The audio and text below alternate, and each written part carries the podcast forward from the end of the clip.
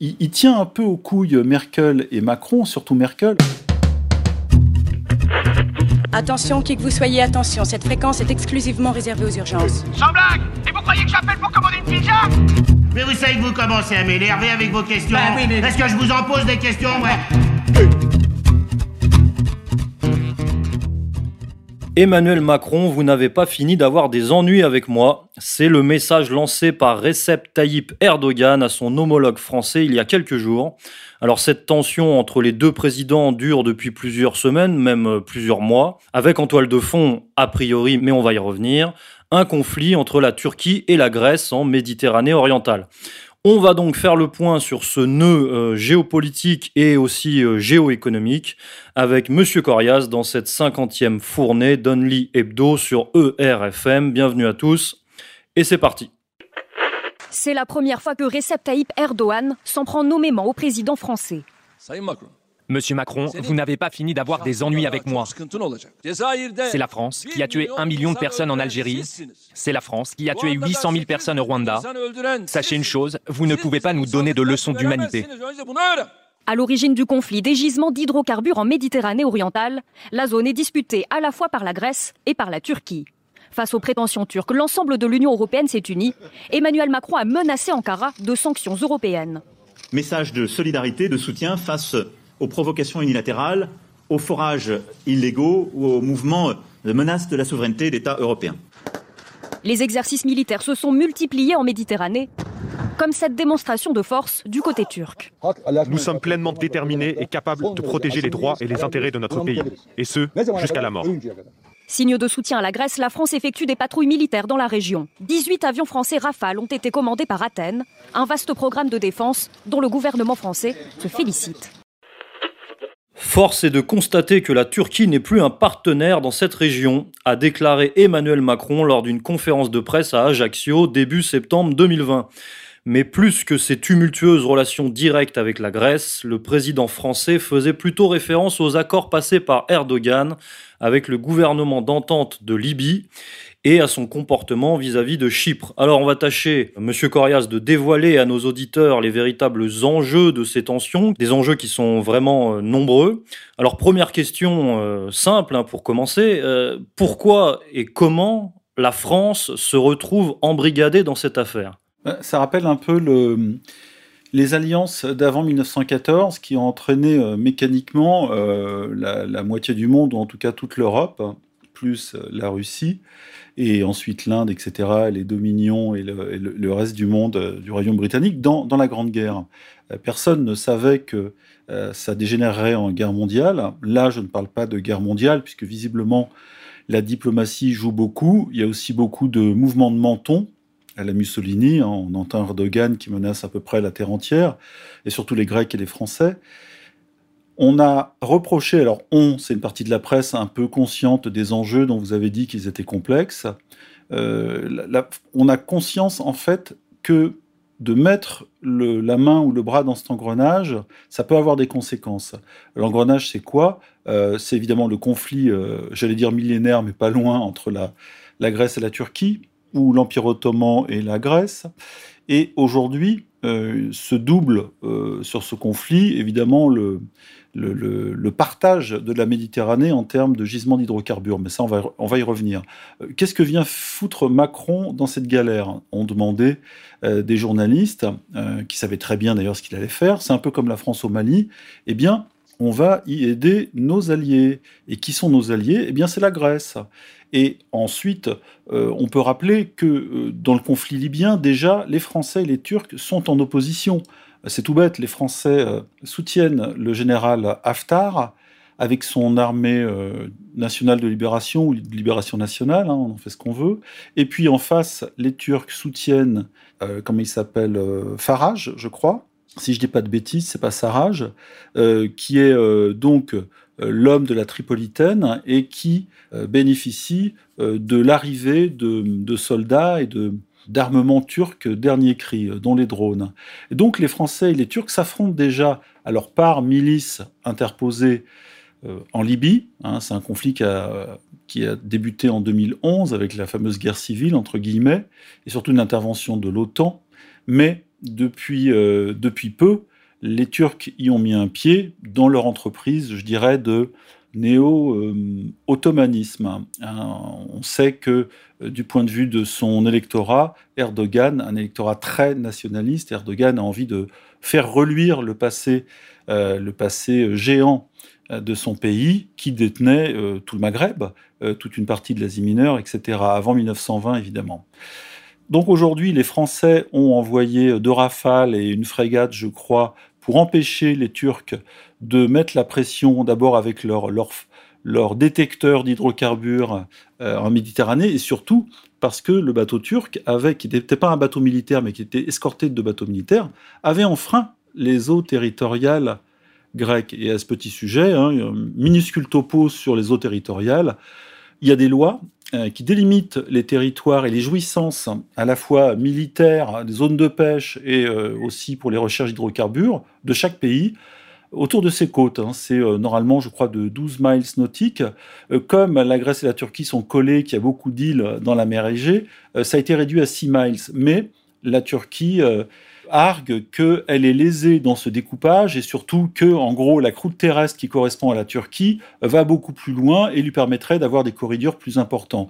Et évidemment, Erdogan vise les ressources énergétiques qui ont été, ont été trouvées pardon, très récemment en mer Méditerranée, euh, surtout euh, du côté de Chypre. Bref. Donc, euh, je dirais l'entrée de la France dans le conflit gréco-turc n'est pas nouveau la France, euh, théoriquement, joue la solidarité européenne. La Turquie ne fait pas partie de l'Union européenne. Elle en fera peut-être probablement jamais partie, même si elle n'a pas renoncé à y entrer. Les Grecs y sont depuis longtemps. Et du coup, il y a une solidarité. Mais bon, la France est seule à être solidaire.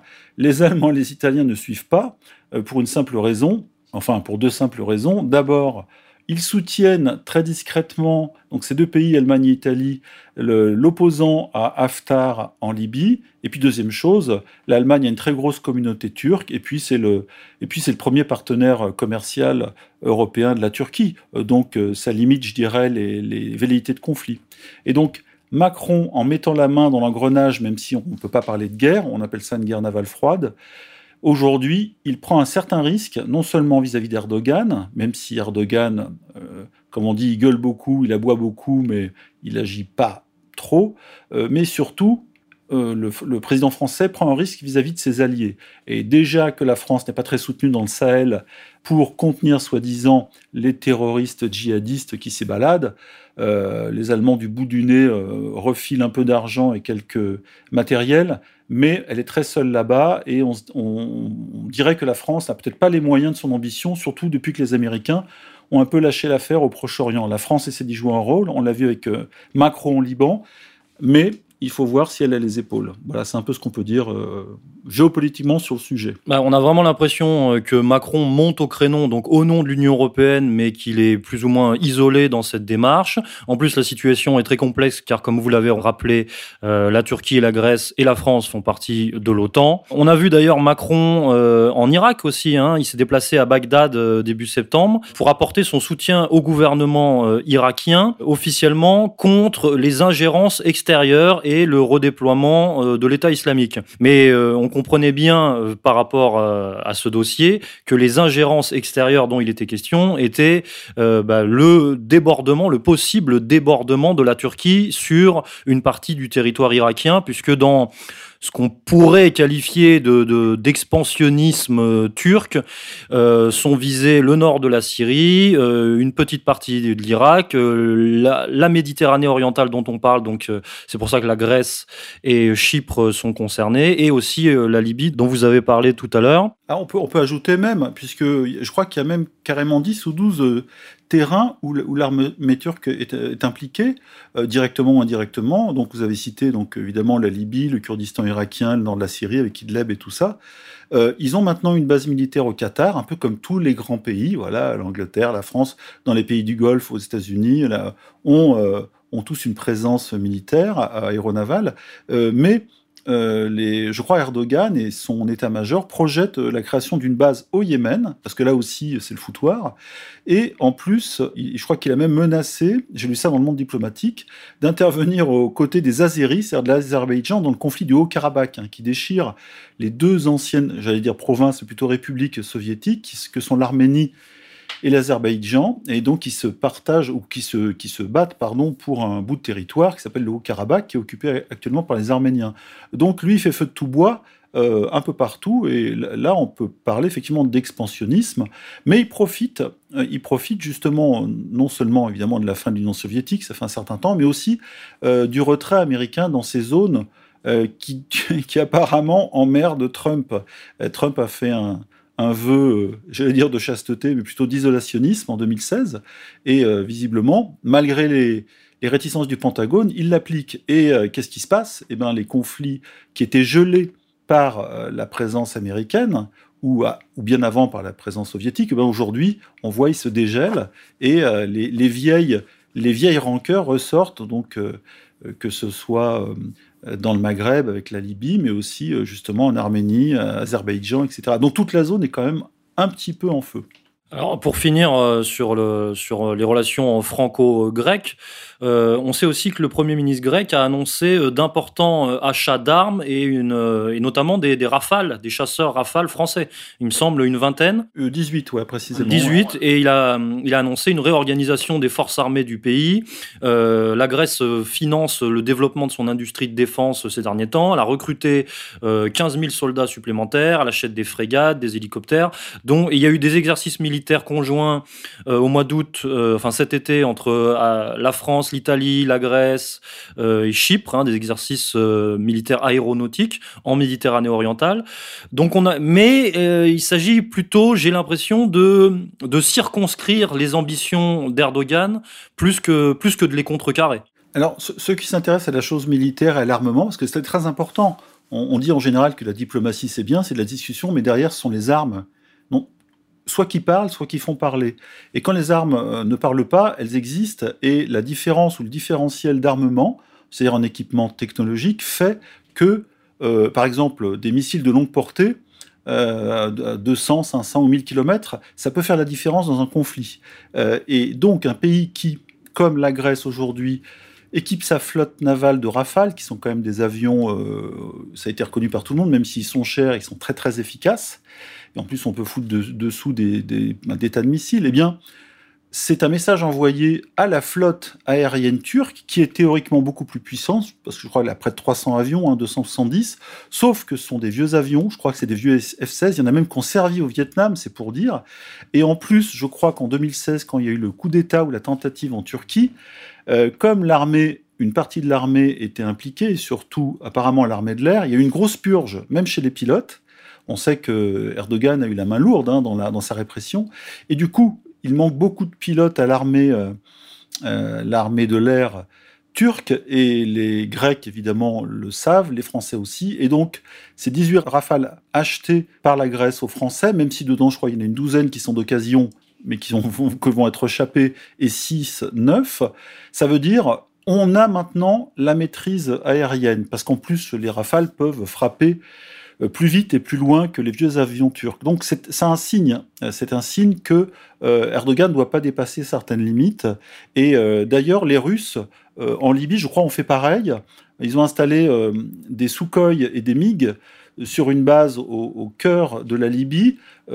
C'était pour dire à Erdogan qui, lui, avait besoin de bases aériennes. Il en a une d'ailleurs, mais les Français l'ont bombardé l'année dernière, un peu discrètement. Bref, on, en faisant passer ça pour un coup des Égyptiens puis des Émiratis, eh bien, euh, l'arrivée d'une flotte de haute technologie russe a mis un terme un petit peu aux ambitions, euh, aux ambitions soldatesques euh, des Turcs en Libye. Et donc là, même chose, il y a aussi un, un bras de fer en termes d'armement, de flotte, et si l'armée grecque ne vaut pas l'armée turque, qui est, je crois, la deuxième en puissance de l'OTAN, euh, en Europe, on a, euh, on a évidemment un message qui est envoyé euh, par Macron qui est ne, ne, va pas trop loin.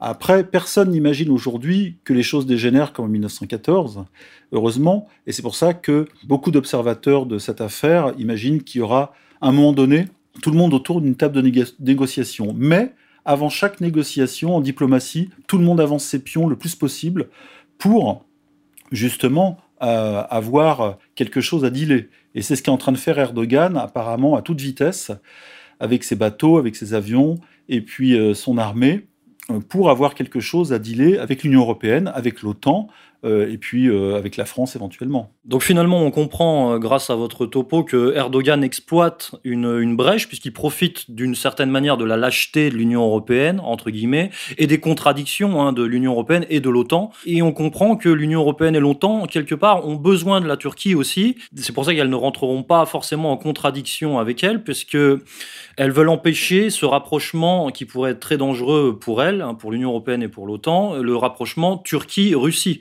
Alors justement à ce propos, et c'est pour ça que je, repars vite sur les avions, on sait qu'on a des adeptes de la chose militaire qui nous écoutent, les, les Turcs devaient acheter du F-35, le dernier avion américain, mais s'il est un petit peu merdique. En tout cas, les Américains arrivent à en vendre partout, hein, grâce à leur corruption, de, des régimes qu'ils achètent.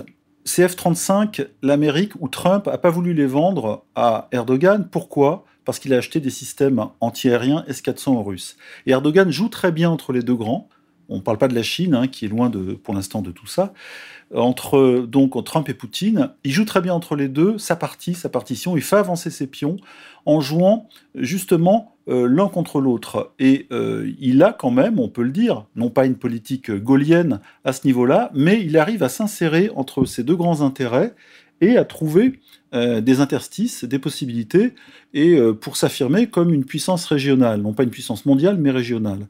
Et donc il se retrouve en porte-à-faux avec des puissances régionales et pas vraiment avec les grandes puissances, même s'il est théoriquement, son pays est théoriquement opposé aux Russes en Libye. Mais même à ce propos, on sent que les Russes, euh, qui sont quand même très malins, Poutine, quand, on s'intéresse au dossier, on voit que c'est quand même un sacré joueur d'échecs.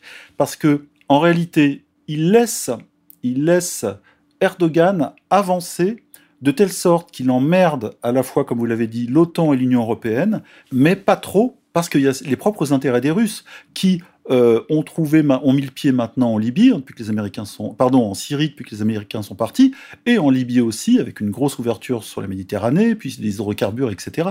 Donc le, le fait que Erdogan foute le bordel régionalement, ça, jusqu'à une certaine limite, c'est dans l'intérêt des Russes qui, euh, comme on dit, sont les rois des, conflits gelés, c'est-à-dire des conflits en fait qui n'en finissent pas, où ils investissent peu en hommes et en matériel, et où ils en retirent par contre une grande influence. Et ça l'intelligence de Poutine. Alors il n'a pas fait ça en, Syrie, puisqu'en Syrie ils ont mis le paquet, hein.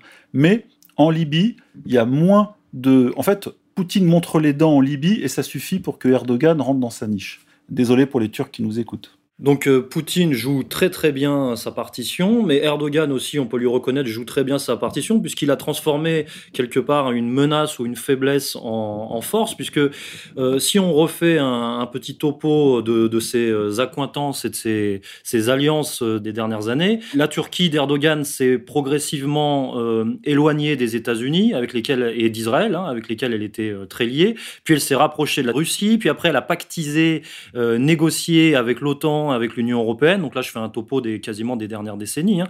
Euh, puis après, elle s'est retournée euh, dans le dossier euh, syrien. Puis elle a passé des accords avec le Qatar, avec les frères musulmans. Et puis elle a senti que qu'elle était la Turquie. Elle a senti qu'elle était peut-être en danger de démembrement par rapport à tout ce qui, passe, qui se passait au Proche-Orient.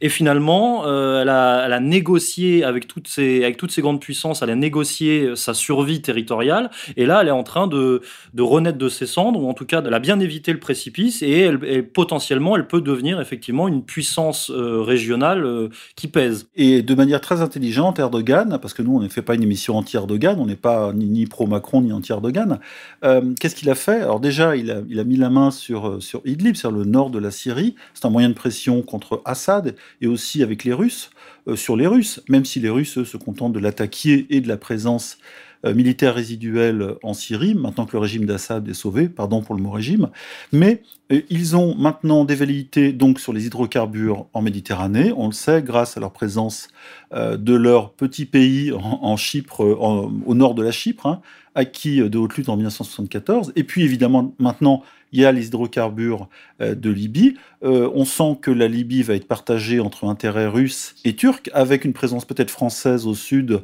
avec l'opération Barkhane jusque-là, euh, pour limiter les, invasions d'Al-Qaïda, ACMI, etc., ou même l'État islamique, hein, puisqu'il y a quelques éléments de l'État islamique au sud de la Libye. Et tout ça, ça fait quoi? Une puissance régionale qui a je dirais, augmenter théoriquement son territoire, même si les frontières ne sont pas encore délimitées, et euh, qui a quelque chose dans le jeu, des, cartes dans les mains pour négocier.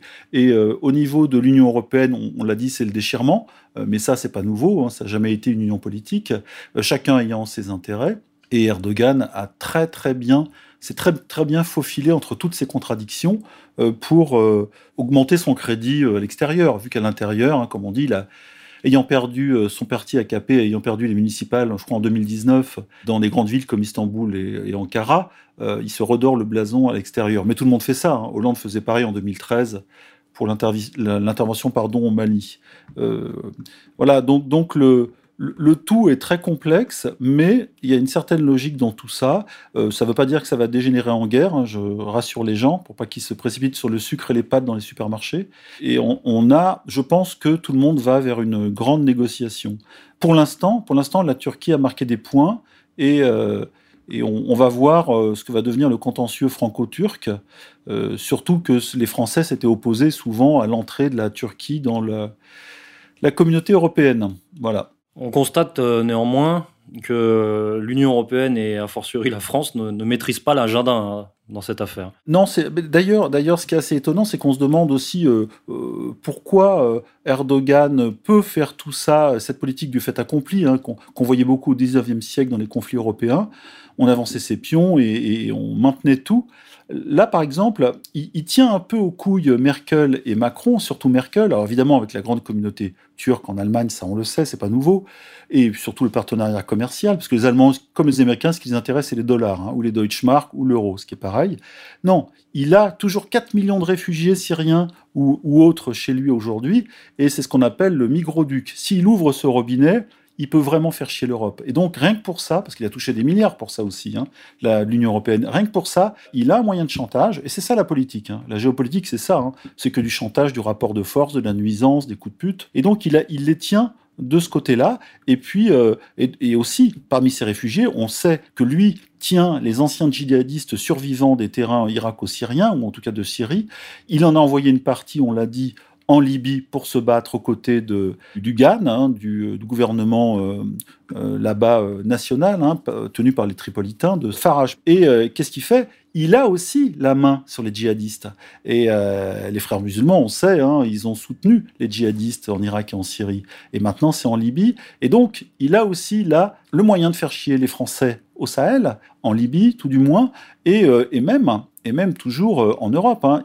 un mot d'Erdogan et il lâche, euh, il lâche les quelques tueurs dans la nature. Ce qui ne veut pas dire qu'il est à l'origine des attentats en France de 2015-2016, ce qu'avait supposé Thierry Messant en partie à l'époque, ou un peu après, mais il a vraiment de bonnes cartes dans son jeu, même si ce sont des cartes qui font de lui euh, le méchant. Oui, donc il a, un double verrou, une double menace migratoire, de submersion migratoire sur l'Europe, donc par la Grèce et par la Libye. Voilà, par les deux côtés. La Libye, on sait qui est le verrou africain, euh, ou qui était, parce qu'aujourd'hui, euh, qu'est-ce qu'ils font Les migrants ne passent pas par la Libye, sinon ils vont se prendre des pruneaux. Donc ils passent, on l'a vu, on a mis un article dessus, je crois, sur le site, euh, beaucoup par le Maroc.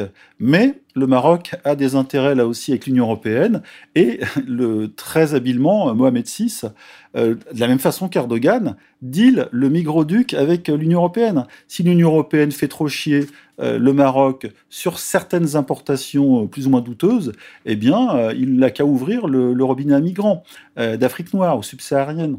Et voilà, la, géopolitique, c'est ça. C'est pas, euh, pas des sourires et des, petits. Il y a des compromis au bout, évidemment, mais tout est rapport de force et de nuisance. Voilà, la grande ce qu'on nous a promis, la grande invasion de 50 millions d'Africains euh, d'Afrique noire, elle n'est pas du tout en Europe, elle n'est pas du tout écrite, sauf que euh, il y a des entités, il y a des pays qui vont jouer avec ça pour mettre la pression sur l'Europe et obtenir des avantages. Et euh, autant Mohamed VI le fait, le roi, autant Erdogan, qui a mis un pied en Libye, a compris, a compris pour l'Europe l'importance de l'immigration. Et il joue très, comme un vrai renard avec ça. Eh bien, on va se quitter là-dessus, colonel. Au revoir. Chers auditeurs, c'était la cinquantième émission d'On Étoile Info avec un dossier euh, complexe euh, géopolitique euh, sur lequel on espère vous avoir éclairé. On se retrouve la semaine prochaine. Bonne semaine à tous.